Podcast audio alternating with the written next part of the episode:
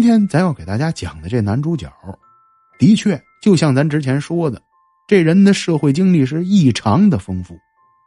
九十年代末期的时候，自己一个人闯到北京，到北京啊，不知道是从哪认识社会上的一些人，这些人呢特别会帮人家办理出国劳工。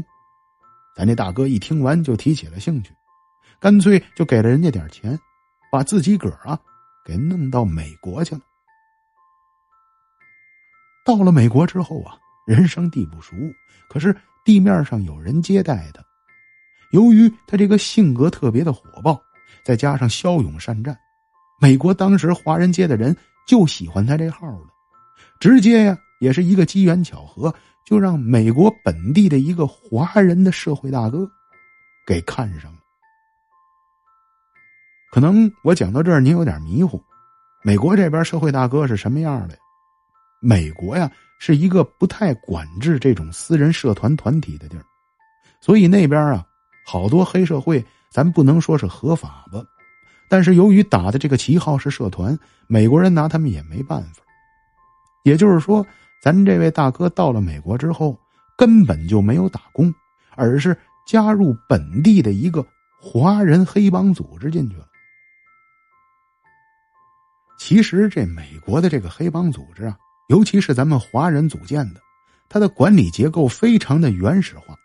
其实您从早期的一些古惑仔的电影里边，应该能了解到，他这美国华人黑帮原始到什么地步呢？也就是说，你加入帮派之后啊，你光拿嘴说不行，得呀拿投名状来。啥是投名状啊？说白了就是得跟我们黑帮组织里的人一样，得干几件坏事去，变成为非作歹的歹徒。你才能确认的加入进来。哎呦，咱这大哥本身东北人呢，脾气也大，人呢也狠。这发现自己本身在美国也是走投无路，这是唯一的出路了。干脆一不做二不休，不就是个投名状吗？到外边就抢了一个墨西哥人开的超市，而且还拿枪啊打伤了人。这自此之后就正式的加入组织中来了。这大哥进入这美国的本地社团之后，发现自个儿啊未来是无限的，因为啊他发现社团里的这些中国华人，可不像电视里边演的这么狠毒，这一个个的全是嘴把式，自己稍微啊动动手脚做点举动出来，就让他们觉得非常崇拜他。那就因为这样，接下来咱这大哥呀做事就越来越不靠谱了，心狠手辣。干什么事手都黑，在美国打人呢。他说我经常把人打的几乎就半死过去，所以一来二去啊，没过多久，在帮派里边就成了名了。哈，那也就是说，咱这大哥算是在美国正式落住脚了。不但落住了脚，还加入了黑帮，在黑帮里啊，还能算是一个有头有脸的金牌打手了。那朋友们都知道啊，一旦加入了这种不良好的组织，接下来组织委派给你的任务，嘿，你不逞能吗？你不能打吗？全都是危险的活这小子说呀，说那会儿是天天的打，在美国打架可不像中国，动个刀啊，拿拳头挥两拳呢，动不动的就会掏出枪来，这枪一响啊，子弹可不长眼啊，这打腿上落个残疾，打到要害为止。那可就当场毙命了。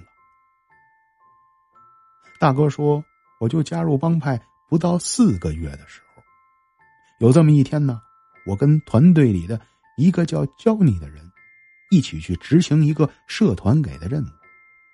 其实我去执行这任务，那人跟我无冤无仇，我连认识都不认识。当时收到的消息就是去啊，把他的一个店砸了，而且教训教训他。”让他知道知道我们的厉害。可是没想到那天呢，我们按照地址来到了这人经营的饭馆。我发现呢，我们今天要袭击的这个目标也是个美国华人，但是这华人呢，好像不太会说中国话。说白了吧，好像意思就是不听我们大哥那套，他不愿意加入到我们华人这组织来。我们俩当时手上拿着家伙。进到饭馆之后啊，就拿出枪来开始威胁，并且当时跟我一同去的焦尼就拿着枪的乱开。当然了，没有朝人打，全都是照着他店里的一些器械射击。此时啊，让我们万万想不到的是，这名开餐厅的美国华人，是直接从他柜台下边拿出一把呀霰弹枪来。这把枪是专业的军事武器啊，朝着我们一喷子就喷过来了。咚！这一枪啊，直接就喷到了焦尼的身边。当时，焦尼被这个枪的气流啊给震懵了，一下就威胁到了他的生命，可能也是不太冷静理智吧，是抬手一枪，直接就打到了这个美国华人的胸口上的位置。当场，这华人中弹后躺地上，人呢，那基本上就是完了。这此时我可就傻了。我的天哪！打架我打过，这杀人我还没见过。虽然之前也开过枪，但都是榴弹崩伤过人。这场面一下就把我给惊呆住了。这时候我顾不了这么多了，江湖道义，哥们义气，反正人不是我打死的，我是掉头就跑。教你一同啊，跟着我也跑了出来。我们俩一块儿啊，就回到社团里边去了。老大知道这件事之后，反正最终的决定吧，是由教你自己背这件事并且决定给教你一大笔费用，这事儿才算平息。等于从法律角度上来讲，跟我呀没多大关系。但是这会儿跟大家说一下。被打伤开饭馆的那个美国华人，还没到医院，当场啊就死亡了。我呢属于幸运型的，焦妮在法庭上啊认罪认的特别清晰，并且把我洗的特别干净，我连牢啊一天都没有坐，再加上社团这边的担保人也非常完善，法律啊乱七八糟的律师也都非常的健全。等于我就在局子里待了十多天，开庭之后，当庭就把我给释放了。当庭释放之后啊，我以为这是件好事了。哎呀，这太危险的经历啊！我在监狱里待着，想到过死刑，甚至想到过我再也回不了家了。没想到没我啥事儿，我觉得我自己是无比的幸运。可是。这次案子结束之后，从里边出来，哎呦，我在美国后边接下来的两年中，就一直啊，在被死去的那个餐馆老板缠着。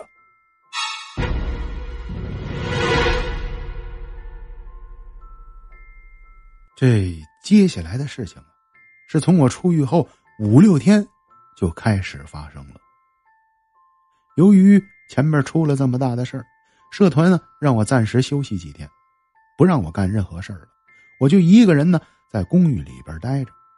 那段时间的确也太累了，天天在家宅着，看着电影啊、电视剧什么的，没别的什么事儿干。就这么到第四五天的一天晚上吧，我忽然间呢躺在床上看着电视，觉得嘴里边淡吧唧唧的，没什么东西吃，我就想啊。到楼下的士多店买巧克力吃去。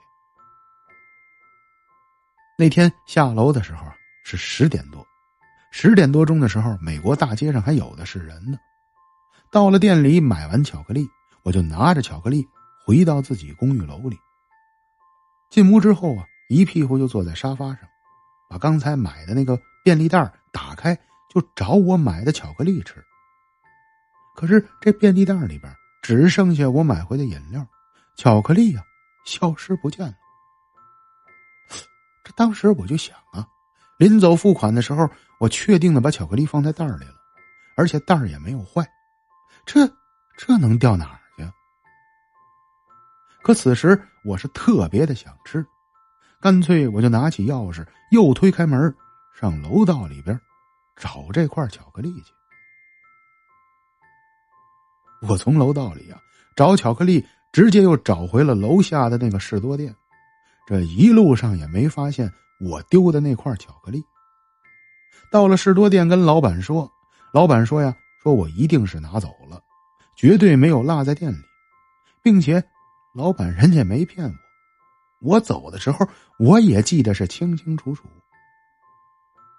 但必定是一块巧克力，不值啥钱，我就没再纠结，又买了一块，就拿着呀，回到公寓去了。这第二次回到公寓啊，推开大门还是老样子，又一屁股坐到沙发上。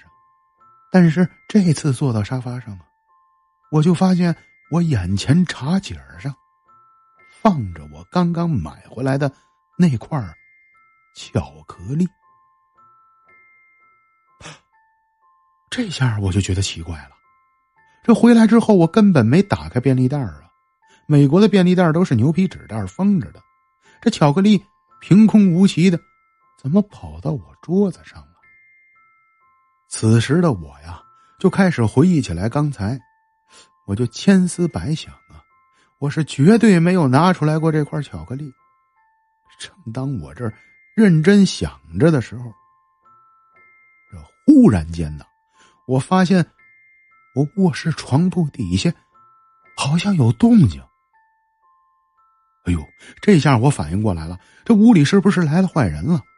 马上我就从沙发站起来，随手啊，我就抄起来了一个花瓶，然后朝着床铺底下的位置就走去了。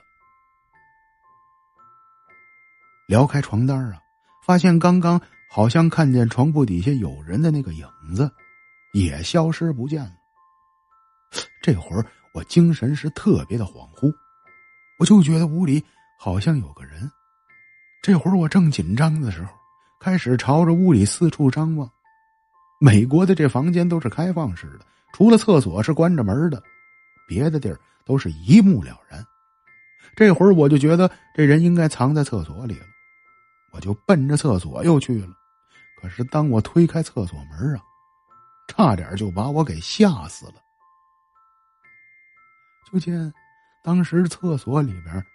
站着一个男人，这男人呢，全身是血，低着头站在厕所里站着，而且这个人的身影我太熟悉了，这不就是前两天被打死的那个餐馆老板吗？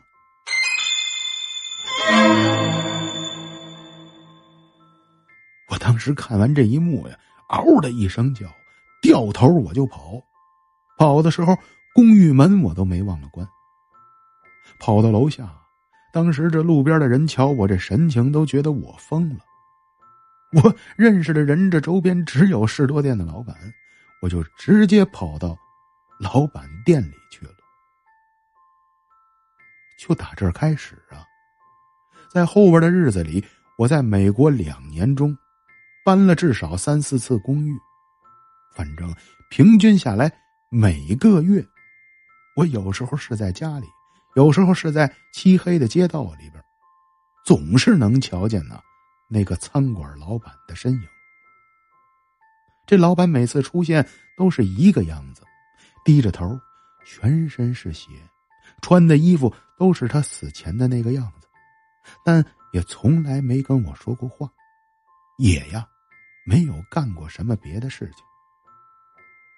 在后边的日子里啊，我其实怀疑过自己是不是出现了幻觉，嗯，弄不好我是干了缺德事儿，心里边有鬼，就总能看见这些东西。可是，跟您说一下，为啥给您讲丢失巧克力的事儿呢？到后边的日子里，整整两年，我家里经常离奇的多东西，或者是少东西，也就是说。我家里的冰箱里边，经常出现一些不是我买的东西，甚至我买回来的东西，也有可能啊，消失不见了。这件事儿啊，一直烦恼着我，烦恼了我整整好长一段时间，直到后边，我才好意思把这事儿说出去。当时我以为社团里的人会不相信我，没想到他们很信这些事儿，还呀花了三千多美金，帮我找了一个本地的墨西哥巫师过来。这巫师跟我说的事儿可就邪乎了。巫师说呀，说他呀特别的恨我，想弄死我，但是自己又没有这个能力。他说这个恶灵啊，他自己也在试着锻炼，锻炼啥呀？锻炼使用东西的能力。一旦哪天他要是练成了，你呀就完蛋了。这就是为什么你家里经常无缘无故的丢东西，他也在拿你的这些东西，在测试自己的那种啊。不明的力量。哎呦，当时这墨西哥大神说的，我是更害怕了呀！这，这不你给我出难题吗？本来我脑子里没有这个意识，经过这墨西哥人说完呢，我听完，这他娘的比我们中国那边啊说的封建迷信的东西还吓人。这都什么理论呢？完全听不懂。而且这墨西哥的大仙儿告诉我说呀，说唯独能解决这件事的。就是让我离开美国，虽然他能暂时帮我控制，但是解决不了根本。这时候听完之后我就炸了，我这好不容易到了美国，那会儿的美国工资多高啊，跟国内差距巨大，我可不放弃这点地儿。不过到了后边，哼，我是不走不行了，因为到后边我又惹了祸。其实。走的时候，临上飞机，我自己想了，也许我在美国待下去，早晚得让这个老板呐把我活活给吓死，弄不好这次遣送回国，永远再也不能踏入美国的大陆。兴许啊，就是救了我的命了。